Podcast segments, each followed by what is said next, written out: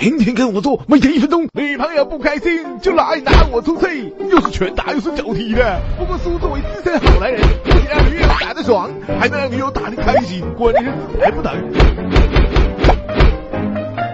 一用非要害部位代替要害部位，女友发飙时就用屁股对着她，她踹一脚，你就还能不疼，让她踹个够。千万别正面对踢呀，打到脸上自尊，踢到下巴丢命根儿啊！